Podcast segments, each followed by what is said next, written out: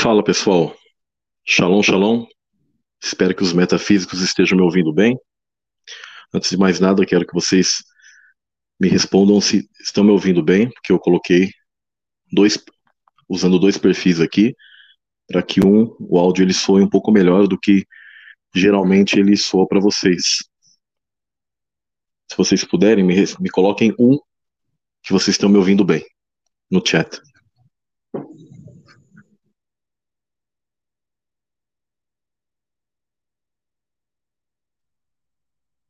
Também, se vocês puderem me dizer se o som está estourando, se está bem.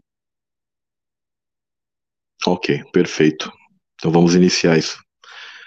Essa live, pessoal, ela é uma live extra que eu iria colocar outro material, mas em todo caso, tem ocorrido algo nesses últimos tempos, né, nesses últimos dias, e na verdade já vem um tempo mas, na história minha aqui na internet, que eu não sabia que era assim, né? Cheia de, de coisas difíceis, né? No dia a dia, porque lidar com o ser humano é difícil. Esse é um dos grandes motivos que eu entendo que houve a queda dos anjos, porque se sociabilizar é bem difícil. As pessoas possuem ideias diferentes, e dentro dessas ideias diferentes surgiu o pecado. E nesse pecado, ele foi quebrado uma lei do eterno, então houve a queda dos anjos. O tema é interessante aqui que eu tenho para colocar para vocês sobre Satanás, né, o sacerdote ladrão, dinheiro e a queda dos anjos. Decodificar para vocês também Ezequiel 28. O, a, o objetivo nem é esgotar esse tema, porque as passagens elas são muito ricas em conhecimento, as passagens bíblicas, e também uma resposta às serpentes, ou seja, resposta a pessoas que uh, nos últimos dias vem atacando a minha pessoa, da qual eu sempre gosto de viver em paz, tranquilamente, fazer o meu trabalho aqui, mas há pontos que realmente eles deixam a gente triste, deixam a gente com ira, uh, e merecem sim uma resposta. Poderia talvez deixar quieto, eu até coloquei lá no Telegram. Peço perdão a vocês que talvez preferem um tipo de, de ensinamento específico e às vezes a gente tem a necessidade de responder algo. Então eu peço licença para vocês, antes de mais nada, para estar tá fazendo a live. Mas é oportuno o tema, porque a gente pode entender um pouco do que ocorreu nos céus e aí entender como que o ser humano ele se corrompe. Então, eu creio que através disso a gente consegue tirar ensinamentos e revelações das coisas de Deus. Então, pessoal, uh, um ponto interessante é que a queda dos anjos ela está relacionada totalmente à questão de energia. O que seria a energia? Ela está relacionada ao Espírito de Deus, às sensações. Nós que estudamos o universo elétrico e entendemos que o Espírito de Deus ele é elétrico, está relacionado a toda a questão da física do plasma que nós temos estudado, a, a maneira que as coisas no reino, tanto espiritual como neste mundo físico, elas interagem. E existe algo que o eterno, que Deus ele exige que nós façamos para ele, para que seja feito um ciclo, aquilo que nós chamamos de adoração. A adoração, quando nós rendemos algo para Deus, é uh, estimulada a energia, a frequência, a vibração, através de frequência e vibração que nós rendemos isso a Deus, esse tipo de energia passa a ele e ele se sente bem. E da mesma maneira ele pega e passa isso para nós.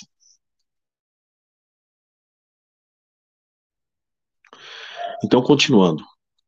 Ocorre que há um ciclo, há uma troca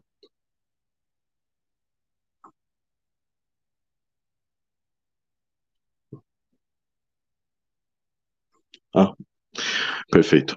Eu pensei que eu tinha mutado meu próprio, meu próprio, meu próprio perfil aqui. então, há um ciclo e uma troca de Deus para nós. E isso é algo que as pessoas pouco sabem.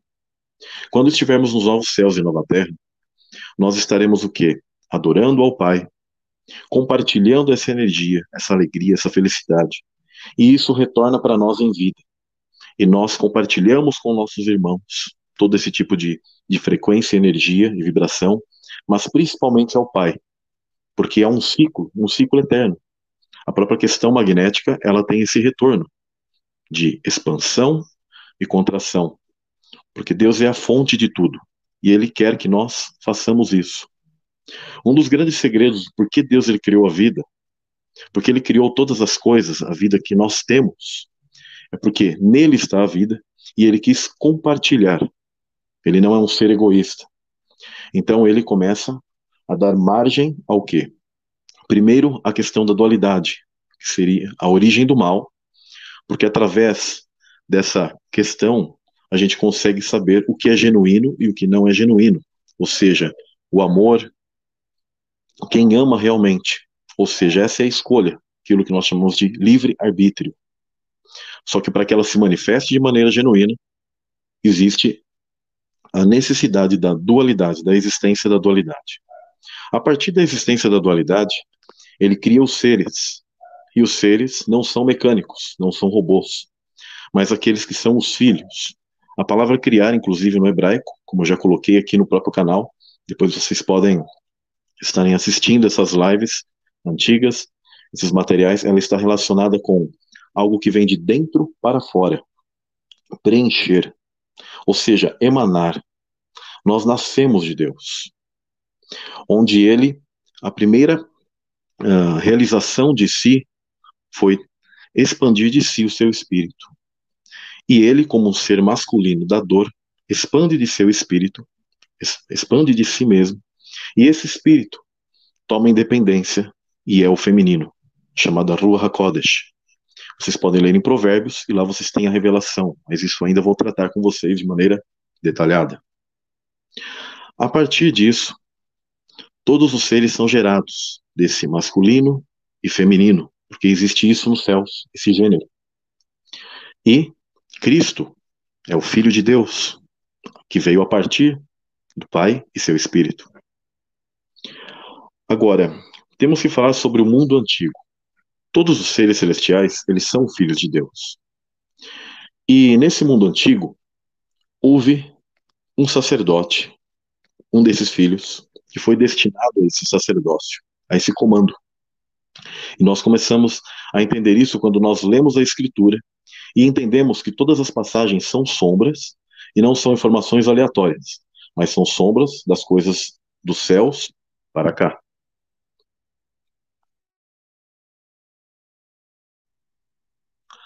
Entendendo isso, pessoal, nós compreendemos que a Satanás foi dado um sacerdócio.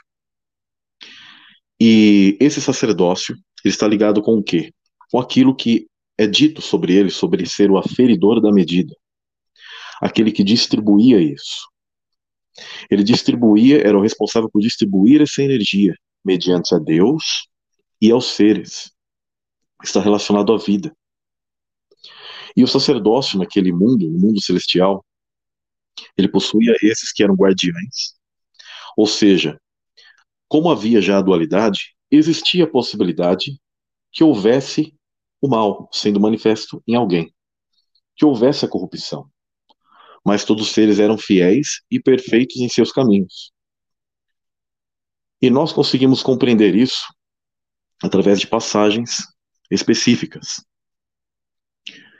Agora, compreendendo tudo isso do sacerdócio, e antes de entrar nisso, eu preciso aqui responder para vocês e para algumas pessoas algo que vem ocorrendo. Eu sou uma pessoa que eu compreendo que o reino de Deus e as coisas e os dons que ele nos deu, eles devem ser compartilhados com as pessoas de livre maneira e não ser colocado um preço sobre sobre a informação das coisas que são de Deus, relacionadas à Bíblia, temas escatológicos, espirituais, etc. Um momento, pessoal.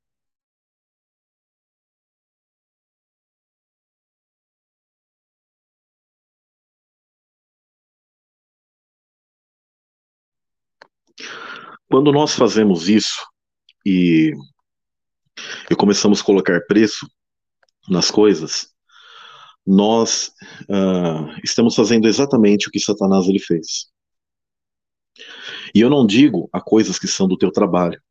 Você que é mecânico, você que é borracheiro, você que tem diversos tipos de trabalhos, mas aqueles que usam as coisas que são relacionadas a de Deus, de maneira espiritual, relacionados à palavra.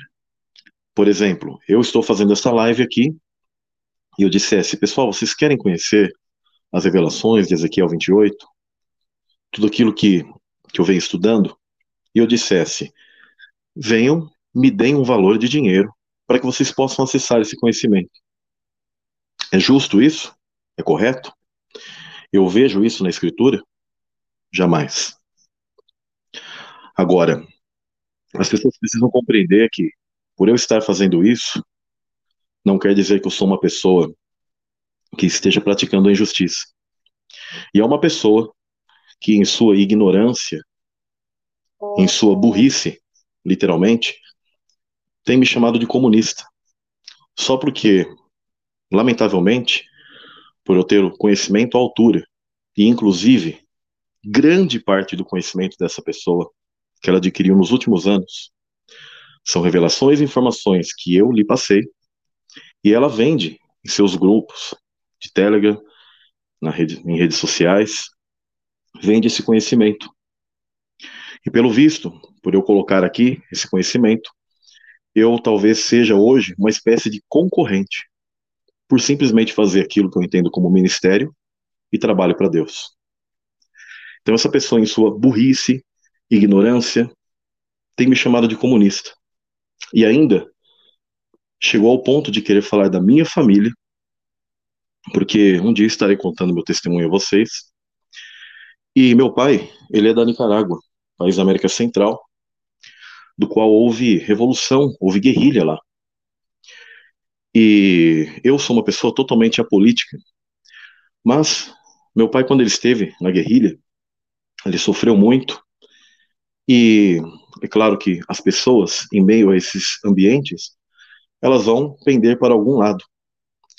E ele pendeu para um lado que era da Frente Sandinista de Liberação Nacional que é um partido lá até os dias de hoje, chama FSLN.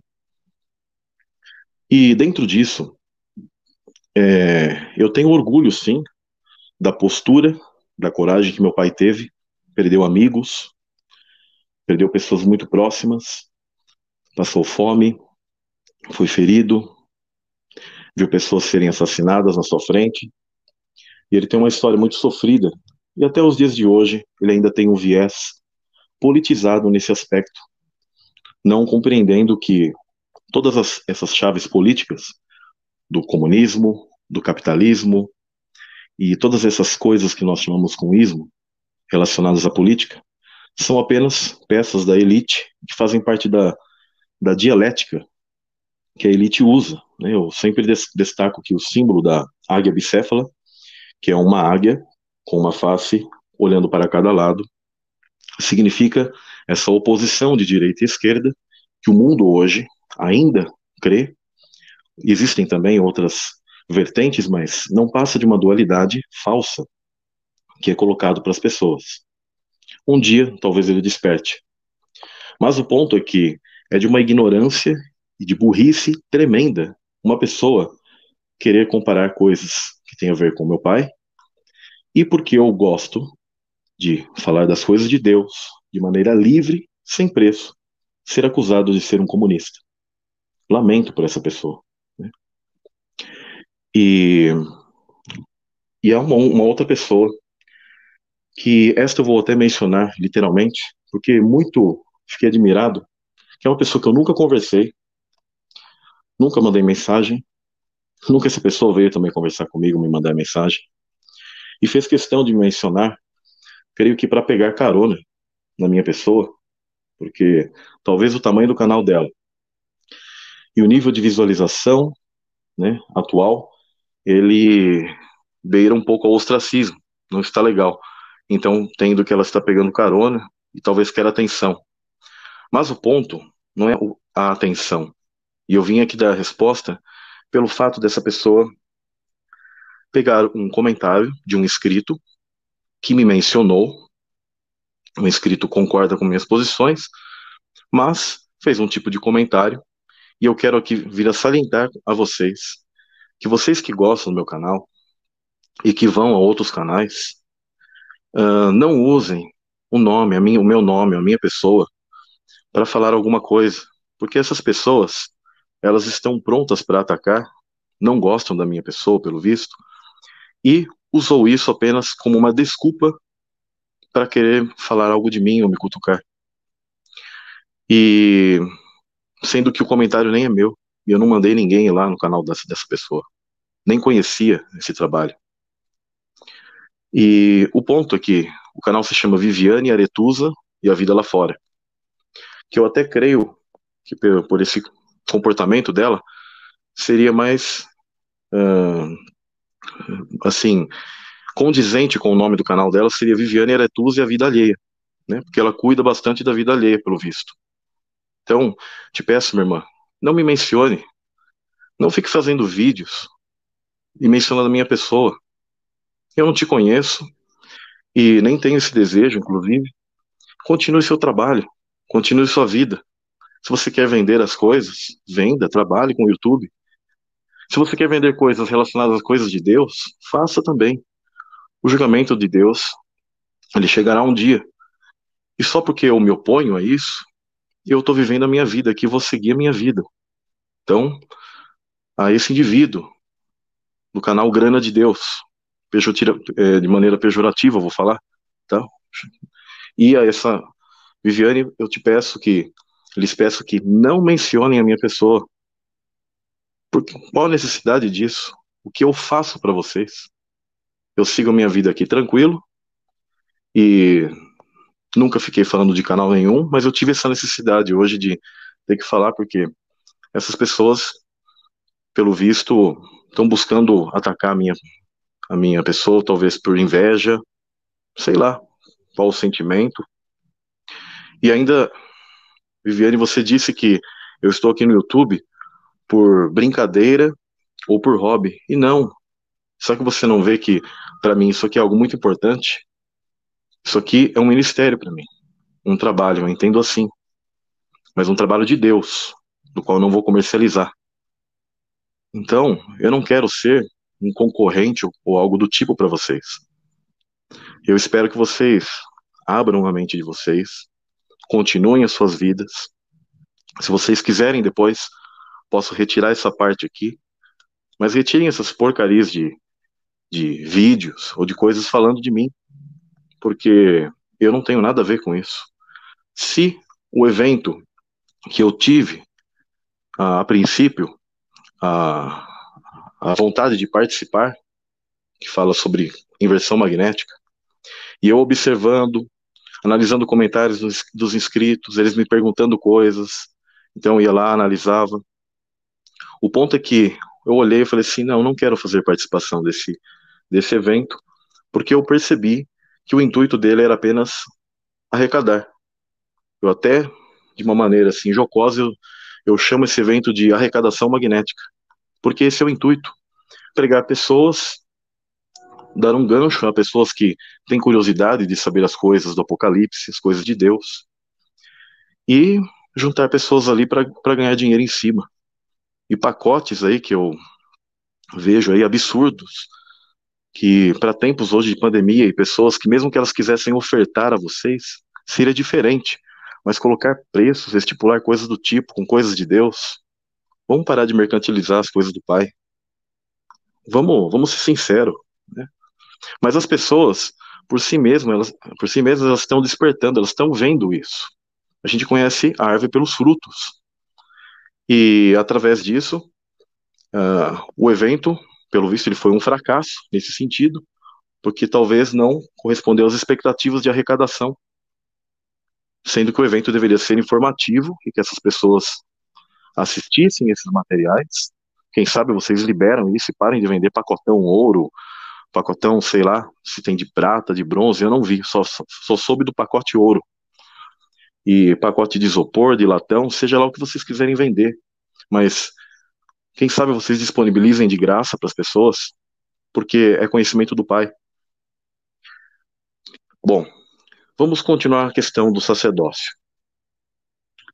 É, é importante a gente entender que Satanás é um sacerdote, e os sacerdotes são administradores de energia.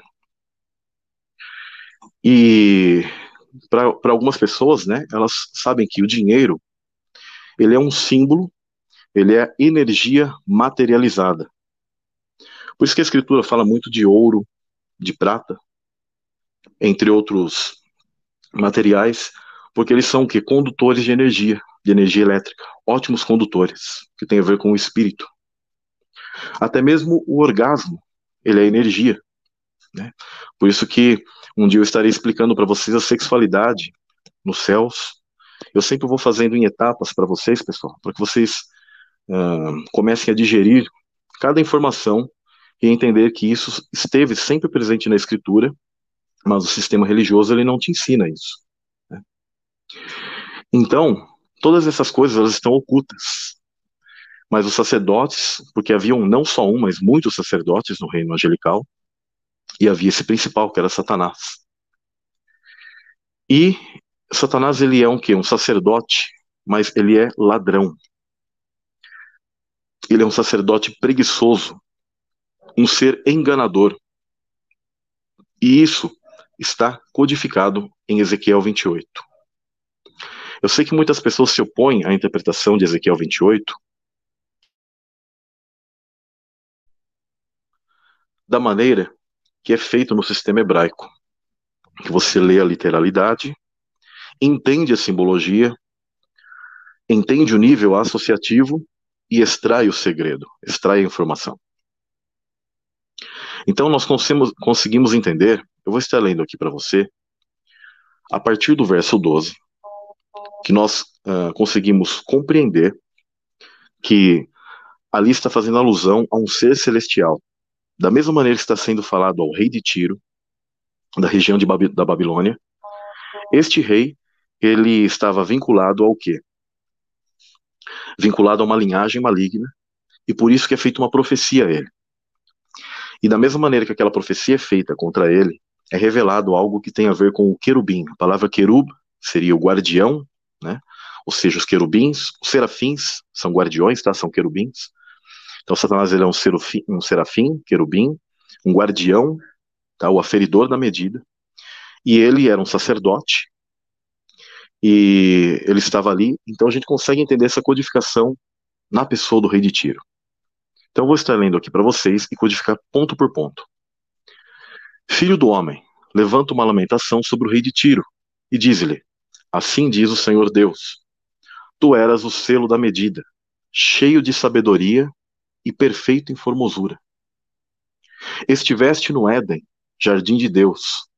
De toda pedra preciosa era a tua cobertura: sardônia, topázio, diamante, turquesa, ônix, jaspe, safira, carbúnculo, esmeralda e ouro. Em ti se fazem os teus tambores e os teus pífaros. No dia em que foste criado foram preparados. Então, Satanás ele era o símbolo dessa medida, o aferidor da medida. E a sabedoria, o conhecimento, ele era perfeito em formosura, e essa sabedoria, o Eterno ele deu a ele como filho de Deus, perfeito até então. E haviam coisas específicas que Deus lhe concedeu em sabedoria, por quê? Pelo nível de intimidade, de ligação, de hierarquia que ele tinha. E nesse jardim, a escritura fala dessas pedras afogueadas, que elas estão relacionadas a questões energéticas, tá? e em realidade todas aqui são uh, vinculadas ao silício, ao cristal, a questão do quartzo. Algumas traduções colocam outras pedras aqui, porque isso aqui é bem complexo. Quando, se você quiser, entre lá no Telegram, lá você terá um pouco uma elucidação melhor sobre isso, inclusive sobre o sacerdócio de Satanás. E eu também tenho live aqui no canal recente falando sobre isso e a questão do sacerdócio de Cristo. E é interessante que tem os tambores, os pífaros, ou seja, instrumentos musicais, onde é produzida frequência, energia e vibração. Olha que interessante. Então, continuando. Tu eras o querubim ungido para cobrir e te estabeleci No monte santo de Deus estavas. No meio das pedras afogueadas andavas. Esse monte, pessoal, não é o Monte Sião, ou Monte Santo que o pessoal conhece aqui no mundo, tá? É um monte celestial. E esse monte celestial, onde está no alto desse monte, se encontra o Criador. Então esse ser tinha acesso a isso. E ele caminhava sobre essas pedras afogueadas, que em livros apócrifos mostram que os anjos foram criados através do Espírito de Deus, do fogo do Pai, e essas pedras afogueadas.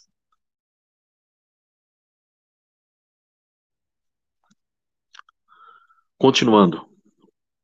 Perfeito eras nos teus caminhos, desde o dia em que foste criado, até que se achou iniquidade em ti. Essa palavra iniquidade, ela está relacionada com um sentido hebraico de até que passou da linha. Ou seja, o Eterno ele tem leis estabelecidas, ele tem limites que ele estabeleceu para si mesmo, inclusive. A dualidade é um limite que ele estabeleceu para si mesmo. E ele tem a lei eterna que ele criou desde lá e que os seres deveriam respeitar. Para o quê? Para que a ordem, para que o ciclo, para que a energia, que isso que nós aqui conhecemos por dinheiro, mas que é apenas um símbolo, mas para que todo esse fluir ele, ele fosse compartilhado e ele não tivesse fim.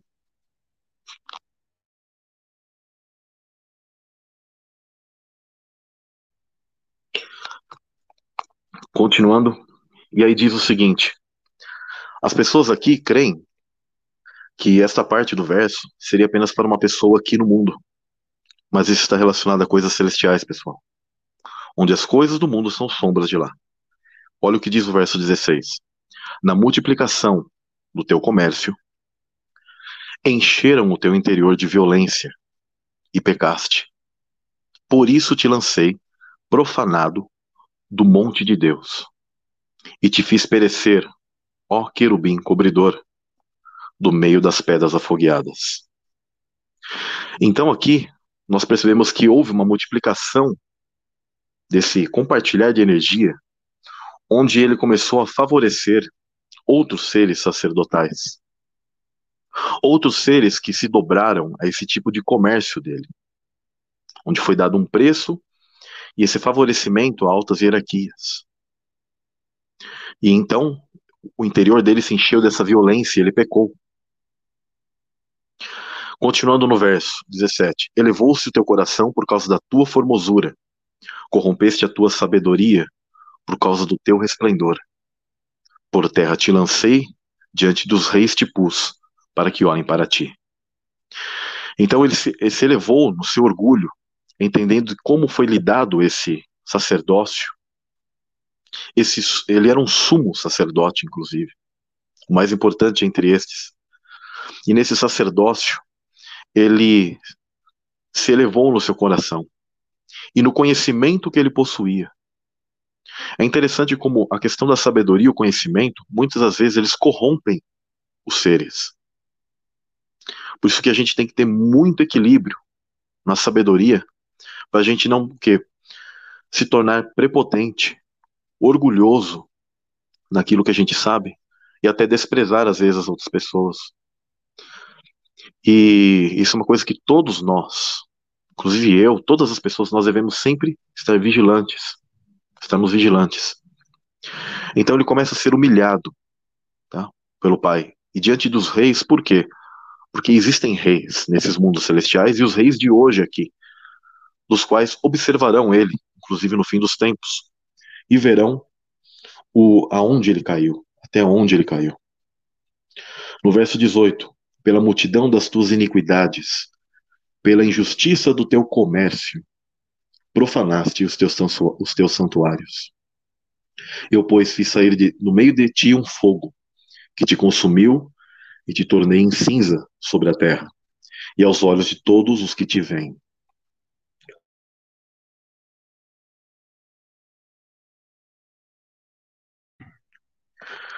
Continuando. Nós percebemos aqui que essa multidão dessas iniquidades, desse pecado, que aí a gente poderia se aprofundar em vários outros âmbitos. Um dia eu quero estar fazendo uma live sobre a quebra dos dez mandamentos no reino dos céus, pois esses dez mandamentos eles já existem no reino dos céus. E nessa profanação nos santuários de Deus, nesse comércio que ele começou a fazer em relação à energia que seria dada ao Criador e a energia que seria distribuída aos seres celestiais para a autoexistência. Porque os seres eles precisam dessa energia divina do Pai. Os demônios hoje, eles estão morrendo. No ocultismo se sabe que os demônios eles têm um fim, eles morrerão. No local onde é o lago de fogo e enxofre, que é chamado de segunda morte, os seres serão atirados lá. E as pessoas sempre me perguntam, Samuel, esse sofrimento é eterno? Qual o conceito de eternidade? O conceito de eternidade correto é o, do, é o conceito hebraico, que ele é um tempo muito longo, mas ele tem um fim. Ou seja, esses seres serão lançados lá, e eles já estão o quê? Sendo consumidos, morrendo, mas à medida que eles forem lançados no lago de fogo e enxofre, eles serão consumidos em totalidade. Em algum momento, exatamente como a Escritura diz, eles desaparecerão. É interessante que estrelas sempre estão relacionadas a anjos. E a própria ciência, de maneira subliminar, diz que as estrelas têm um fim, um tempo longo, mas elas se autoconsomem. Se autoconsomem por quê? Porque tudo isso está relacionado a algo que a energia não é infinita, a não ser que esteja ligado à fonte da vida, que é o Deus Todo-Poderoso, o Criador, do qual dele flui, vem para nós e nós regressamos essa energia, essa adoração a Ele. Compreendem? Então, entendendo isso, pessoal, uh, nós começamos a entender o que, que os sacerdotes eles faziam. Você, vocês percebem que os sacerdotes dos tempos bíblicos eles profanavam o templo com seus pecados, tomavam, eu não separei aqui as partes, mas tomavam das partes específicas do alimento para si e que eram ah, nas regras, dentro das leis antigas, que eram destinadas ao Criador. Inclusive, falando brevemente, o que seriam esses sacrifícios? Estou fazendo aqui uma série, inclusive uma parte que estou editando, dá um pouco de trabalho, mas fala sobre a questão da primogenitura, o sacerdócio de Cristo, o sacerdócio de Satanás, e um pouco de tudo isso aqui que eu estou falando. E esse, esse, uh, esse consumir de energia, no caso, sacerdotes do Velho Testamento, é porque esses animais eram mortos, porque foi dada uma sentença no Éden, de que a semente da serpente, ela consumiria o pó da terra. Ali é um, um, tá ligado a uma simbologia, ou seja, da energia do próprio homem. Né? A própria energia angelical também, porque o pó da terra edênico tem a ver com pedras de ônix e ouro, e isso também tem a ver com a energia dos anjos. Mas a questão é que eles é, se alimentariam da energia de nós, humanos.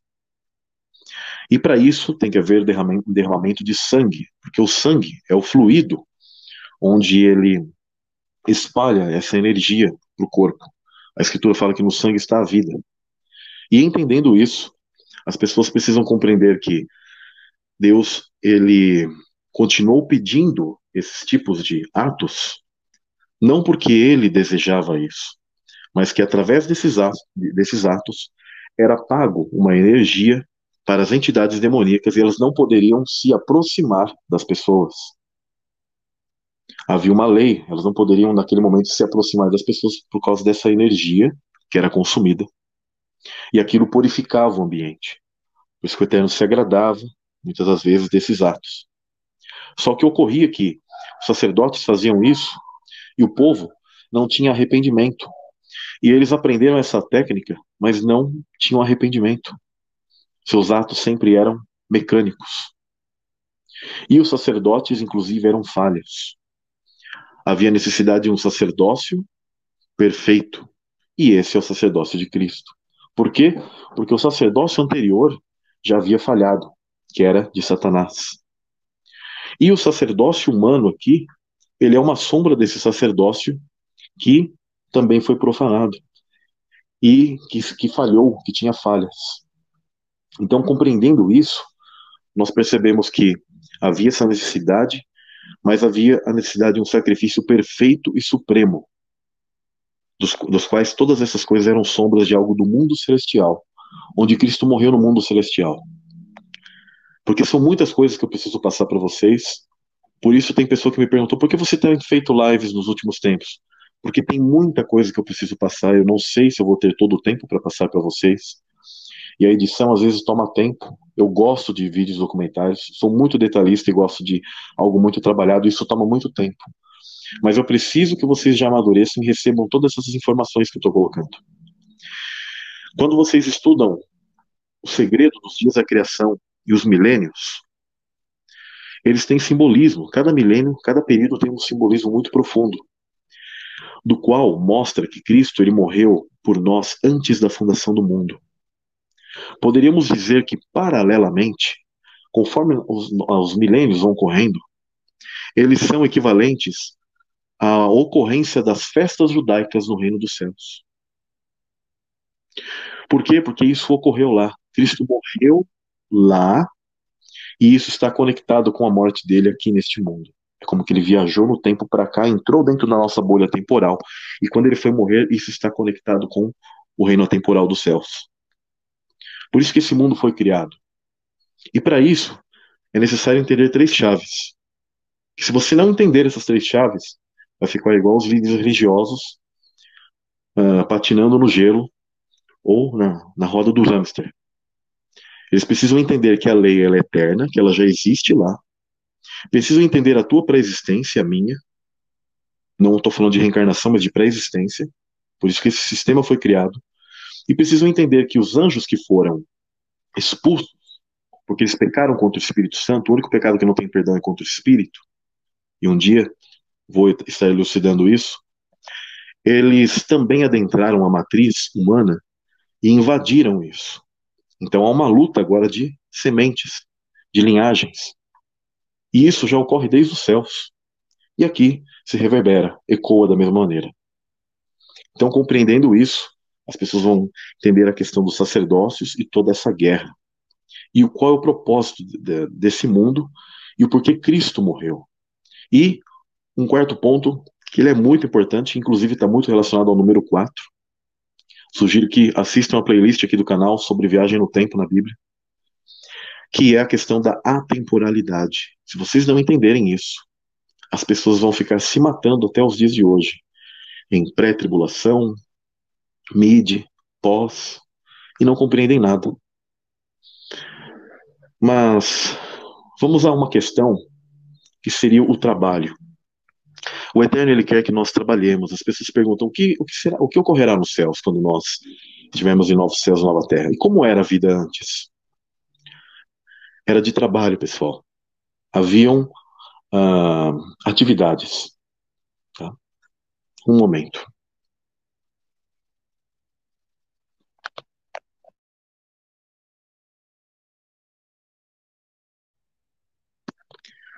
Então, retornando haviam atividades, profissões, dons, aprendizado. Exatamente como nossa sociedade ela se mantém aqui, mas de uma maneira muito maior. E hoje somos sombra disso, e o mundo celestial será sombra disso. E há coisas que a nossa mente humana aqui, ela não tem essa lembrança. Ela não consegue perceber. A escritura fala que nem olhos viram e ouvidos ouviram aquilo que Deus tem preparado porque ele tem coisas novas, inclusive. Coisas que se manifestarão novas nesse futuro, nessa eternidade, em eternidade, em eternidade que não terá fim. Então vamos falar um pouco sobre as profissões dos tempos bíblicos. As profissões, principalmente no caráter antigo, elas eram, em comparação aos dias atuais, coisas muito mais simples até. Hoje nós temos aquilo que é chamado de especialista, né, em alguns tipos de, de ações. Esses especialistas não eram tão comuns. E a maioria dessas pessoas, elas estavam envolvidas em ocupações típicas daquilo que a gente pode chamar de camponeses. Com, vamos dizer, duas ou três exceções. Mas, sem dúvida, a maior parte de, de todas essas ações, elas estavam é, relacionadas a questões como o trabalho simples de camponeses. E a gente pega que, entre aqueles que serviram a Cristo, tirando alguns, todos eles tinham esse tipo de profissão. E a primeira preocupação dessas pessoas geralmente era o quê? Produzir o próprio alimento. E as atividades comerciais também eram algumas, né, ou seja, uma parte secundária do qual essas pessoas trabalhavam para render mais. E da mesma maneira que outros povos do Oriente, eles consideravam o trabalho árduo como algo dignificante. Isso é interessante. O judeu ele sempre foi alguém trabalhador, trabalhador, que sempre trabalhou duro, fez o esforço, deposita sua energia para retirar algo. E a maioria dessas profissões, inclusive naqueles tempos, a gente relaciona com coisas de pesca, cultivo da terra, o cuidado de seres viventes, né, ou seja, animais, né, ou seja, rebanhos, né. A, a manipulação da matéria, no caso, carpintaria, né, construção, manipulação de metais, pedras, cerâmicas, e todo esse tipo de coisa, a gente, uh, a gente quando eu, eu, quando assisto filmes da, de épocas, filmes relacionados a isso, eu vejo algo gostoso, algo bonito naquilo. Por quê? Porque em realidade isso é uma saudade. Isso é uma ligação que nós temos com o mundo celestial antigo, onde um dia nós teremos novamente. Adão e Eva, por exemplo, para que vocês tenham uma ideia, eles não foram colocados dentro de algo de concreto para ficarem morando. Mas você percebe que há um, um tipo de, de mundo ligado ao que é o campo, a natureza, ao fluir das coisas, ao fluir dessa energia. E você vai interagir com isso. E a gente percebe que os apóstolos, eles tinham o quê? Profissões. A gente percebe, por exemplo, os apóstolos Pedro, Tiago e André, eles eram o quê? Pescadores. Uh, existe a possibilidade que João também trabalhava com pesca, segundo a passagem de Marcos 1,19. É, e a gente consegue também que há outros que eles trabalhavam com outras questões, por exemplo, cobradores de impostos, né, que para muitos nem era muito bem visto, porque havia o imposto. Inclusive, eu quero falar brevemente aqui sobre a questão, as pessoas me perguntam, e dízimo? Que eram os dízimos? dentro daquele projeto do que é Israel, o Eterno ele mostra a sombra do que é o mundo celestial. E nós percebemos que os sacerdotes, ou seja, os levitas, eles recebiam exatamente uma parte da energia de todas as tribos. Isso significa que nos céus, as tribos celestiais davam de sua energia também para esses sacerdotes. E eles distribuíam para aqueles que eram mais necessitados e de, colocavam isso a Deus. Olha que interessante. Por que mais necessitados? Aqueles seres que tinham uh, uma hierarquia menor. Ou seja, Deus ele sempre foi justo. Há hierarquias, há uma diferença daquilo que Deus ele foi otorgando para cada um, porque ele sabe, mediante ao conhecimento dele, soberano, ele sabe que há seres que muitas das vezes são colocados no muito e eles não vão ter a capacidade de administrar aquilo. Eles podem o quê? Vir a falhar. Inclusive Salomão, ele tem um verso muito muito profundo, eu também não separei, mas ele coloca que ele pede ao Pai que não lhe deixe faltar para que ele não venha blasfemar, mas que não venha lhe dar muito a ponto que ele venha se desviar dele. E é interessante que Salomão é ligado à sabedoria, ligado à questão do dinheiro, e ele chegou a se corromper. É muito fácil quando você adquire essas coisas, da questão da energia e do dinheiro, você vem a se corromper. Porque você acaba colocando amor naquilo. Por isso que eu sou uma pessoa aqui que eu evito esse tipo de, de viés, mesmo que eu entendo que as ofertas, ofertas, tá, pessoal, não preços marcados por tabela como se eu estivesse vendendo algo. As ofertas, elas são até dignas. Tem pessoas que desejam até ofertar o canal, mas eu sempre prefiro me abster disso por entender que é mais sábio. E eu apenas aceitei no momento em que tive realmente essa necessidade e ainda não fui eu que fiz isso, mas as pessoas fizeram por amor e eu entendi que Deus estava ajudando a minha vida quando ocorreu, quando eu fui roubado. E as pessoas, sem até me, uh, falarem, elas vieram, se reuniram e me ofertaram. E eu entendi que, que aquilo foi uma bênção do Pai. Mas a questão é que as pessoas devem vigiar muito nisso.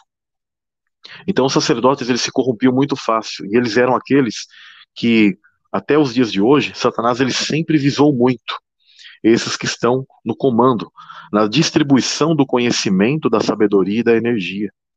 E isso é fácil que vira corrupção, certos tipos de pecados. Então, pessoal, a gente consegue entender que todos aqueles que seguiam ao Messias, eles tinham profissões.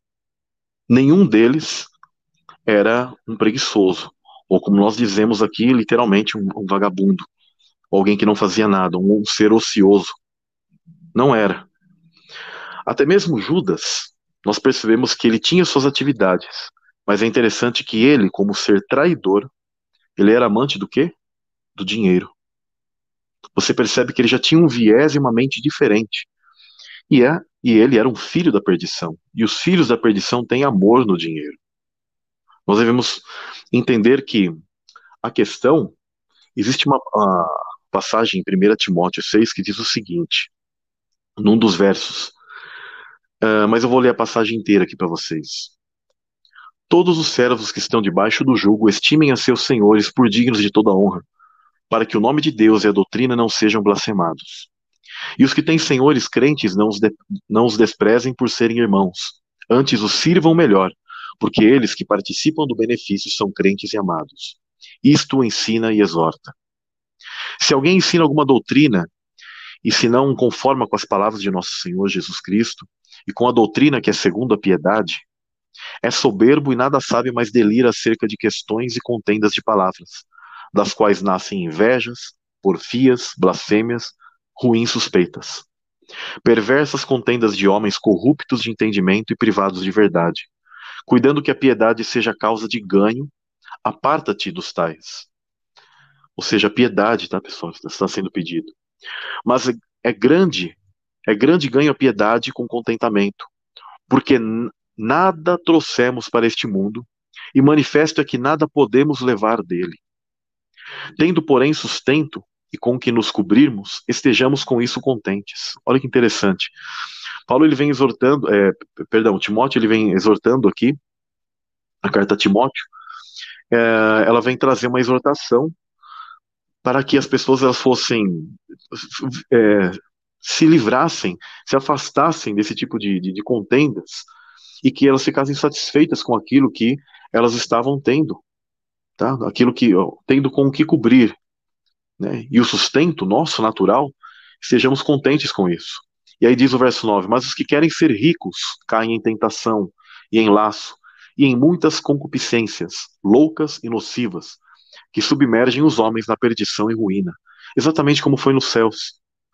Porque o amor ao dinheiro é a raiz de toda espécie de males.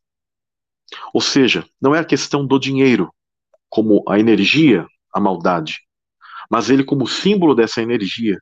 As pessoas têm que vigiar, por quê? Porque o amor ao dinheiro é raiz de, de toda espécie de males. E nessa cobiça, alguns se desviaram da fé e se traspassaram a si mesmos com muitas dores. Entendem, pessoal, como, como é delicado toda essa questão? Então, por que o sacerdócio ele era atacado? Mas é interessante que o que eu quero salientar aqui é a questão do trabalho. Tá? As pessoas que foram chamadas pelo, por, por, pelo Messias, todas, era, todas elas eram trabalhadores. E aquele que o traiu, um filho da perdição, que já estava profetizado, era um amante do dinheiro. E existe aquela passagem muito, muito interessante que fala que de graça recebestes, de graça dai. O que significa isso, pessoal? Significa que a Bíblia, ela proíbe que os servos de Deus, que têm seus dons, que eles cobrem como uma espécie de profissão, né, aquilo que é feito para a obra do Senhor, que isso seja uma espécie de profissão e que eles sejam sustentados tá, por, por esse tipo de, de, de dom que o Pai lhe deu. Porque essa passagem, depois vou estar lendo à frente para vocês, ela está falando sobre isso. E as coisas, elas devem ser feitas com medida. Por exemplo, Paulo, ele recebeu salário por um tempo para manter o seu trabalho missionário de pé na região de Corinto. Uh, isso está em 2 Coríntios 11, do verso 8. Só que existem pastores, pessoas, líderes de, de, de denominações, de religiões, de um sistema religioso, que eles não leem tudo e eles se dizem que eles são essas pessoas no mesmo nível de Paulo e que elas estão fazendo esse tipo de missão e elas entendem que elas têm que ter o que? Um salário. Né? Vamos ler a passagem de 2, de 2 Coríntios 11, que diz o seguinte: Quisera eu me suportasseis um pouco em minha loucura, suportai-me, porém, ainda, porque estou zeloso de vós com o zelo de Deus, porque vos tenho preparado para vos apresentar como uma virgem pura ao marido, a saber, a Cristo. Mas temo que, assim como a serpente enganou Eva, com a sua astúcia, assim também sejam de alguma sorte corrompidos vossos sentidos e se apartem da simplicidade que é em Cristo. Aqui Paulo, ele fala que ele tinha uh, cuidado deles, zelo, exatamente como Deus tem cuidado do povo, do seu povo, instrui que eles fossem puros e se, apresentar, e se apresentassem virgens, né, como um marido, ou seja, Cristo, e ele compara com o que ocorreu no Éden, inclusive, porque a serpente, ou seja, Satanás, seduziu a Eva. Interessante que ele faz esse contraponto, né, de uma virgem pura e um marido, e aí compara com Eva, que foi seduzida pela serpente. Por quê? Porque uh, houve uma cópula, inclusive, naquele pecado, e não, não aquela só apenas a questão que o sistema religioso uh, nos oculta, porque são poucos os versos, mas quando você estuda de maneira profunda, você vai entender que ali houve algo muito mais profundo. E aí ele diz assim: Porque se alguém vos pregar-vos outro Jesus, que nós não temos pregado, ou se recebeis outro espírito que não recebestes, ou outro evangelho que não abraçastes com razão, o sofreríeis. Porque penso que em nada fui inferior aos mais excelentes, excelentes apóstolos. E se sou rude na palavra, não sou contudo na ciência, mas já em todas as coisas nós temos feito conhecer totalmente entre vós. Pequei, porventura humilhando-me a mim mesmo, para que vós fosseis exaltados, porque de graça vos anunciei o evangelho de Deus? Olha que interessante. Ele está é, exortando e falando para eles que ele deu palavra a eles, e aí ele fala: Olha, eu, porventura, humilhando-me a mim mesmo, para que vos, fosse, vós fosseis exaltados, de graça vos anunciei o evangelho de Deus? E aí ele, ele diz: Outras igrejas despojei eu para vos servir, recebendo delas salário. E quando estava presente convosco e tinha necessidade, a ninguém fui pesado. Paulo, mediante as comunidades que ele ia, de algumas ele aceitou receber um tipo de ajuda, porque ele se viu nessa necessidade. E em algumas ele percebia que ele não queria ser o quê? Pesado para elas. Tanto que ele diz aqui no verso 9: porque os irmãos que vieram da Macedônia supriram a minha necessidade, e em tudo me guardei de vos ser pesado, e ainda me guardarei. É interessante que aqueles que o ajudavam em algum local, quando ele se dirigia a outro, ele procurava o quê? Não receber isso e ser pesado para essas outras pessoas. Ou seja, aquela ajuda que ele recebia, ele implicava no próprio, na própria obra de Deus. Alguém ia, o ajudava, ofertava, ele aceitava, e aí ele usava isso e ia para outros lugares, e não era pesado para, esses, para essas outras pessoas. Então aqui nós percebemos que ele não usava isso como uma espécie de salário de emprego. A gente consegue perceber isso claramente. Depois eu vou estar colocando para vocês que Paulo, ele tinha seu emprego, né, ele trabalhava, e ele não era uma pessoa ociosa, e ele não ficou vivendo das coisas de Deus. Ele apenas usava os recursos que eram dados a ele para suas viagens, porque aí é justo.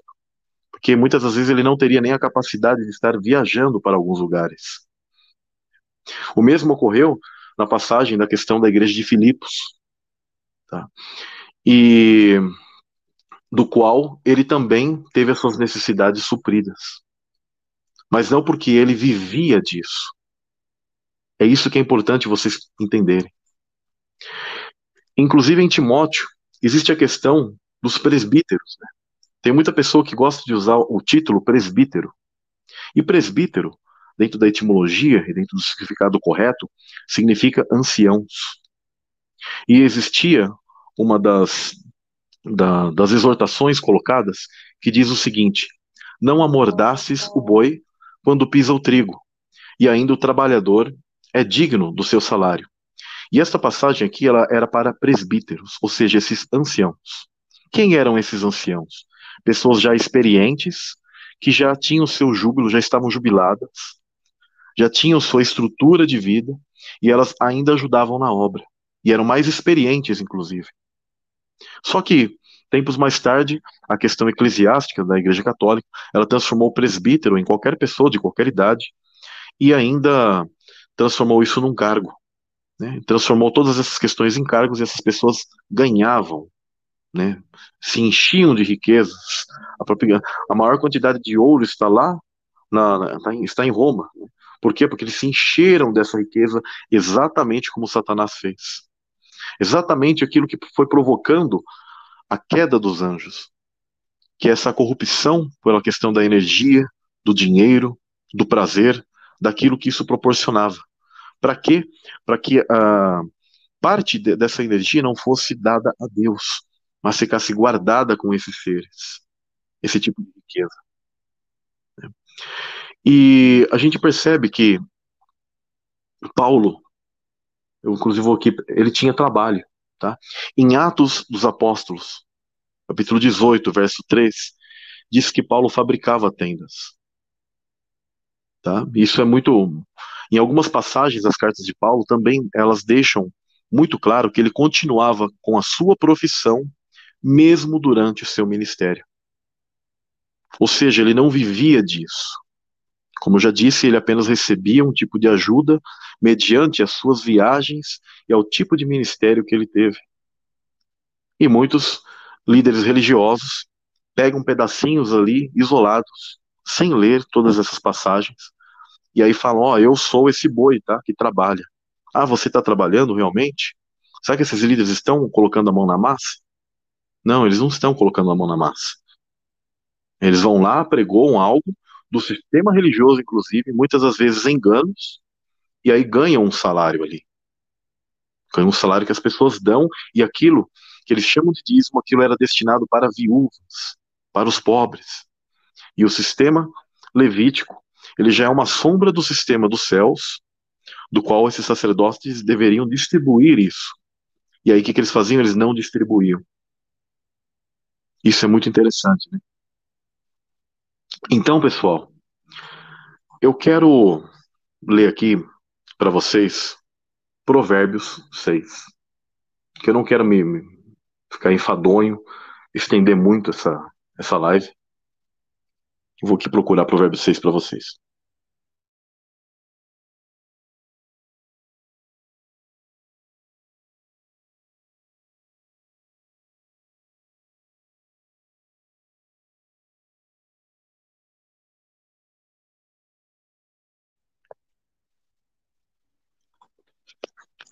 Que diz o seguinte: Filho meu, Aqui, ó, do verso 6, tá? Provérbio 6, do verso 6, para ficar mais objetivo. Vai ter com a formiga, ó preguiçoso. Olha para os seus caminhos e sê sábio. Pois ela não tendo chefe, nem guarda, nem dominador, prepara no verão o seu pão e cega ajunta o seu mantimento. Na cega ajunta o seu mantimento. Ó preguiçoso, até quando ficarás deitado? Quando te levantarás do teu sono? Um pouco a dormir, um pouco a tosquenejar, a tosquenejar, um pouco a repousar de braços cruzados. Assim sobrevirá a tua pobreza como meliante e a tua necessidade como um homem armado. Ou seja, a pessoa que ela não tem o esforço natural para as coisas, e aí confunde essas coisas e pega e diz que está trabalhando para Deus, e se põe no mesmo nível de, dos mártires, dos discípulos, de apóstolos, no qual, qual Paulo, por exemplo, em suas viagens, ele foi preso, foi açoitado, passou fome, porque inclusive o próprio sofrimento mediante as coisas de Deus, ele é honro, ele é honroso. Eu sei que é dificultoso, E muitas dessas coisas elas fazem e nos ensinam, ações dessas nos ensinam. Algumas podem até ser resultado da nossa vida ruim espiritual. Pode acontecer isso. Eu já tive uma vida uh, do qual quero contar meu testemunho e cheguei a passar fome, passar por vários tipos de processos. E algumas vezes era culpa da, da minha situação espiritual. E há outras que são resultados das dificuldades da vida, mas que o Eterno ele vai trabalhando com o teu ser. E você vai aprendendo a ter sabedoria, ter amadurecimento nessas coisas. Então, o mínimo que nós devemos fazer é o que? Trabalhar. E dentro desse trabalho, não usar as coisas de Deus como uma desculpa para você ganhar em cima. Jamais, jamais isso. Cristo ele tinha o seu trabalho. E eles recebiam suas ofertas, mas todos ali eles tinham um trabalho. E quando Cristo ele fala assim, dai a César o que é de César e dai a Deus o que é de Deus, significa o seguinte, olha que interessante. César era um termo, inclusive, em que as pessoas na época, dentro do Império Romano, elas entendiam o termo César como Deus. Como dizendo, dai ao Deus Mamon de Roma o que é de Roma, e dai a Yah, nosso Senhor, que é o verdadeiro Deus, o que é dele. Ou seja, na verdade, ele não estava misturando. Ele cumpriu com a questão para que as pessoas não acusassem de sonegador de impostos, dentro desse mundo maligno, do qual toda essa estrutura de riqueza é controlada pela elite, por isso que ela detém a riqueza. Eles não distribuem, mas querem a riqueza para si e tratam toda a humanidade como gado. Né? Mas você não é gado, tá? Inclusive, a Viviane Aretusa, ela disse que as pessoas são gado. Para o sistema, eles nos transformam em gado, mas nós somos ovelhas do bom pastor. Você não é gado. No momento que você, no momento que você desperta, e você está é, desperto para o eterno, para as coisas, naquele momento você deixou de ser gado. E aí, eles não têm poder sobre o teu espírito. Eles vão tentar te obrigar e fazer várias coisas dentro do sistema, mas sobre a tua vida e sobre o teu espírito eles não têm domínio. Isso é só o eterno. Então, pessoal, isso é o, o que eu entendo como a base para você compreender que o sacerdócio no reino celestial ele foi corrompido, Satanás se corrompeu e que nós não devemos fazer comércio das coisas de Deus. E daqui a pouco pessoas, youtubers, pessoas novas que estão surgindo e saem do sistema, vão estar construindo mini sistemas e se aproveitando muitas das vezes da ignorância das pessoas ou da boa vontade, criando aí para eles uma forma de arrecadação de dinheiro. Isso é errado, isso é um pecado. Eu não posso ser, eh, eu posso aceitar isso, ser conivente com isso. Então continuarei o meu trabalho aqui, da minha maneira, e eu espero que que essas pessoas despertem e que essa aquilo que foi colocado aqui para vocês nessa live, ela sirva de de base e de como uma lição para que vocês compreendam que nós não devemos fazer isso com as coisas de Deus. Tá bom, pessoal? Se vocês quiserem fazer algum tipo de pergunta, uh, vou deixar aqui um espaço. Vou estar tá vendo aqui que vocês colocam.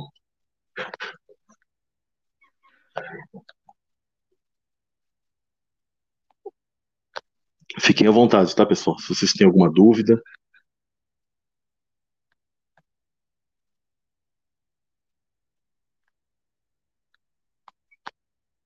Eu vou aqui fazer uma leitura bem interessante sobre João 10, para finalizar. Que aqui a gente consegue entender que Satanás ele está por trás dos mercadores e daqueles que não têm amor pelas suas ovelhas. E este é Cristo. João 10 diz o seguinte: Na verdade, na verdade vos digo que aquele que não entra pela porta no curral das ovelhas, mas sobe por outra parte é ladrão e salteador. Aquele, porém, que entra pela porta é o pastor das ovelhas. A este o porteiro abre, e as ovelhas ouvem a sua voz, e chama pelo nome as suas ovelhas, e as traz para fora. E quando, ti, quando tira para fora as suas ovelhas, vai adiante delas, e as ovelhas o seguem, porque conhecem a sua voz. Mas de modo nenhum seguirão o estranho. Antes fugirão dele, porque não conhecem a voz dos estranhos. Tá? Aqui está falando de frequência, de vibração, tá, pessoal? De nós entendermos isso e reconhecermos a voz daquele que é nosso guia, nosso verdadeiro pastor. Jesus disse-lhe esta parábola, mas eles não entenderam o que era que ele lhes dizia. Tornou, pois, Jesus a dizer-lhes: Em verdade, em verdade vos digo que eu sou a porta das ovelhas. E todos quanto vierem antes de mim são ladrões e salteadores, mas as ovelhas não os ouviram. Eu sou a porta. Se alguém entrar por mim, salvar-se-á, e entrará e sairá e achará pastagens. O ladrão não vem senão a roubar, a matar e a destruir.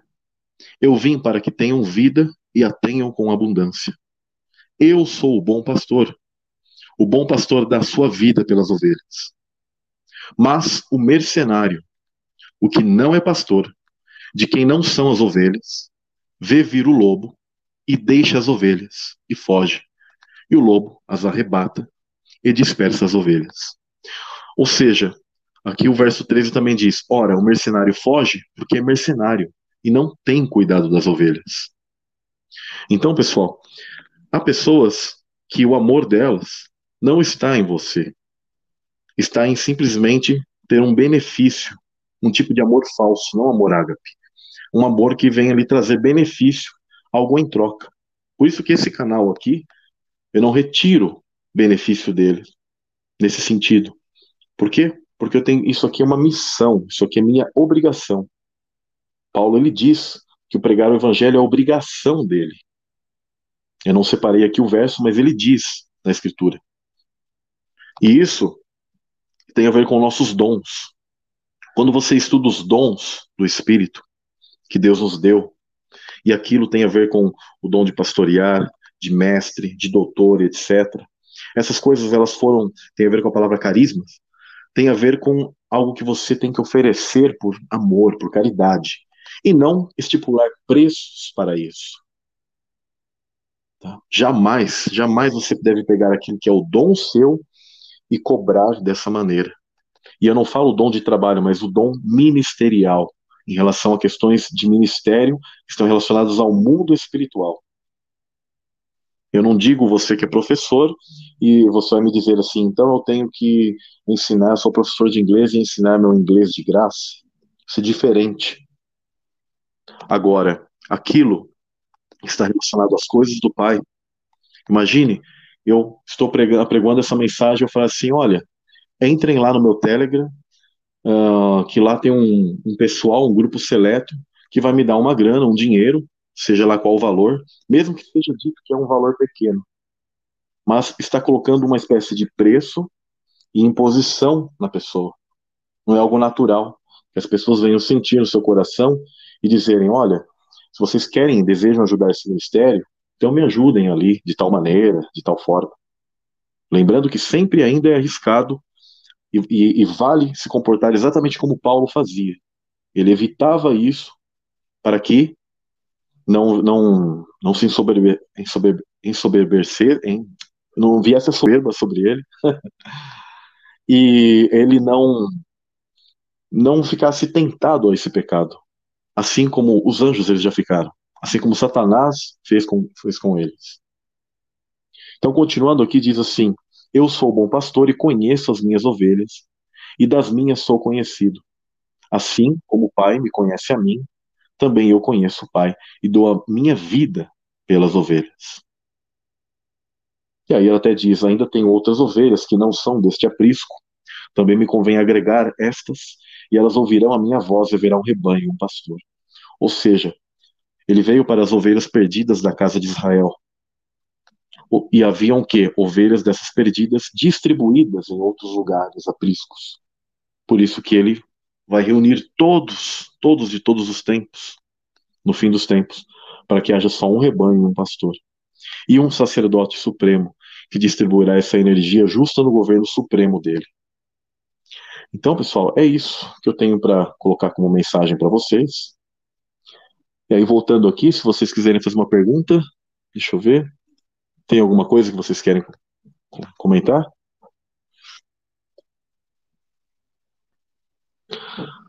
Uh, Samuel, qual era o tipo de comércio que ele manipulava nos céus? É sombra do que existe hoje na face da Terra? Com certeza está relacionado a esses materiais que a própria Escritura fala, né? O Eterno ele diz que ele é o dono do ouro e da prata, que nós entendemos que eles são ligados a questões energéticas. Então esse fluir dessa energia espiritual do Pai, ela está ligado a essa ligação. Quanto mais você tem autoridade, uma hierarquia maior, mais você tem acesso a essa energia e a fonte, e a estar mais próximo do Criador. Então, com certeza, eles tinham uma questão igual o mundo daqui faz, a questão do ouro, né? E para uma, uma espécie de autossustentação e de um prazer próprio. Porque com certeza estar perto do eterno, né? Eu, eu comparo às vezes isso porque muitas pessoas acham uh, isso uma coisa forte, mas imaginem isso mil vezes duplicado. Que é a questão, por exemplo, do orgasmo. É uma pequena energia que você sente e aquilo te deixa bem, mas é muito, muito momentâneo. Né? O prazer nas coisas de Deus, quando você se alimenta, você também sente um tipo de, de prazer momentâneo ali. Mas imagine isso de uma maneira muito, mai, muito maior, muito mais infinita. Só que cíclica. Tá? Existem limites, tá bom? E o Eterno ele sempre quis isso, que houvessem limites e que os seres eles não uh, viessem e tomassem isso para si, só para alguns. Porque existem os seres também que foi dado um, um tanto e aquilo deveria ser distribuído a todos em igualdade. Por isso que os dízimos e ofertas eles eram para as viúvas, para os pobres. E é interessante que pastores eles se acham que eles são da tribo de Levi, eles acham que são detentores disso hoje e falam, oh, vou receber o dízimo aqui. E é interessante que os levitas eles eram os que trabalhavam com as questões do louvor. E aí quando tinha pessoa, a pessoa na, na, igreja hoje, no templo, é, se um levita ele fala assim, olha, os, os músicos são chamados de levitas só na parte de tocar, né? mas na hora de receber os, os pastores não querem dividir, né? Se o músico chegar e falar assim, pastor, eu sou um levita, eu também devo receber o dízimo, aí ele não vai te dar.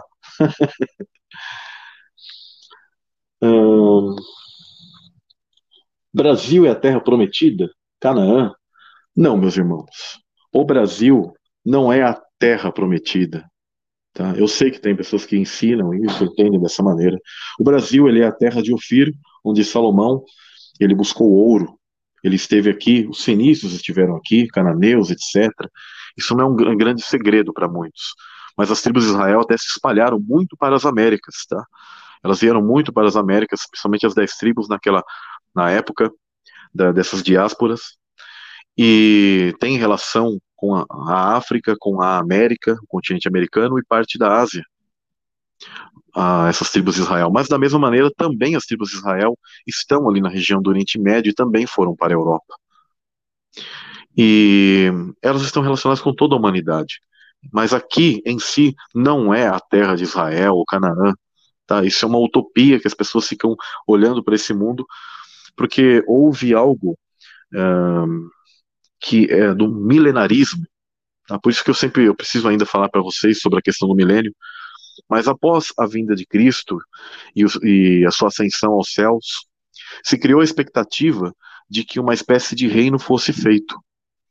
E existe algumas pessoas que compreendem que uh, a, a, questão da, do, da, descoberta da América, principalmente relacionado ao nosso Brasil aqui, que aqui seria uma espécie de, vamos dizer, de milênio ou de reino, de último reino, Existem pessoas que chamam esse tipo de ensinamento, doutrina, de quinto império.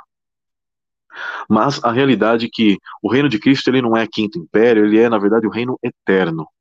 E um reino que já está, tá? porque temporalmente já, já há reino lá, e ele vai ter o que? Seu clímax, quando a última alma, o último ser que precisa passar por sua escolha vier a este mundo e morrer, e chegar o fim dos tempos e houver o que? A ressurreição de todos. Os que estiverem vivos são arrebatados.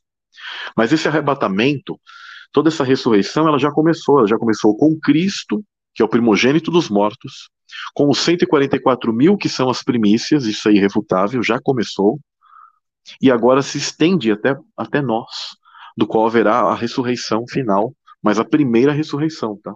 E que sejamos parte da primeira ressurreição, e não da segunda, que é dos ímpios. Deixa eu ver alguma outra pergunta para finalizar.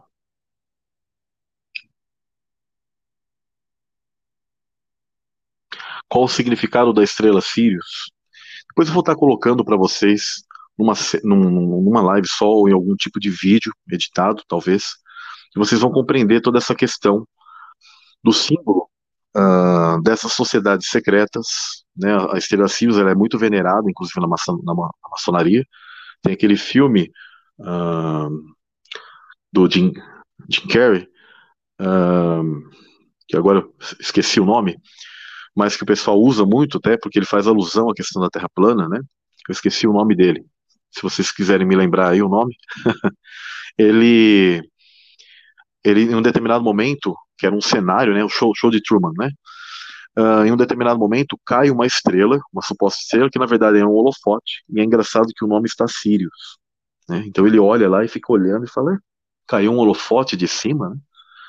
Então aquilo é como um cenário, um mundo fechado mas não à toa cai uma estrela Sirius ali, porque tem um significado realmente muito profundo tá, para essas sociedades secretas, a questão dos egípcios, dos Néfilins e suas ressurreições nos monumentos antigos. Mas aí eu vou estar elucidando melhor. Um abraço ao meu irmão Martins, canal Sem Hipocrisia. A Terra segue sempre plana, meu irmão. e eu creio, meus irmãos, que acho que já, já está bom, não quero me alongar muito um dia de semana agora, nesse momento, mas eu quero que fique elucidado nessa questão e um pouco daquilo que eu coloquei, pessoal, desabafando com vocês, porque vocês são as pessoas que fazem parte também do meu dia a dia, são uma família para mim, uma, uma grande família de metafísicos que eu tenho muito carinho e eu espero que que vocês tenham entendido isso. Não usem meu nome em algum lugar aí para que não incite ódio nas pessoas. Se as pessoas querem fazer seus trabalhos lá e ganharem dinheiro com as coisas de Deus, é algo delas, Deus que, que irá julgá-las.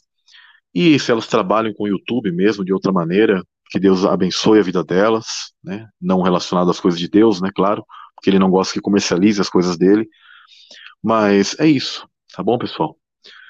Então, eu creio que vou deixar aqui meu, boa noite, boa tarde, bom dia para vocês e que o Eterno abençoe muito a vida de vocês, tá bom? Shalom, shalom para vocês.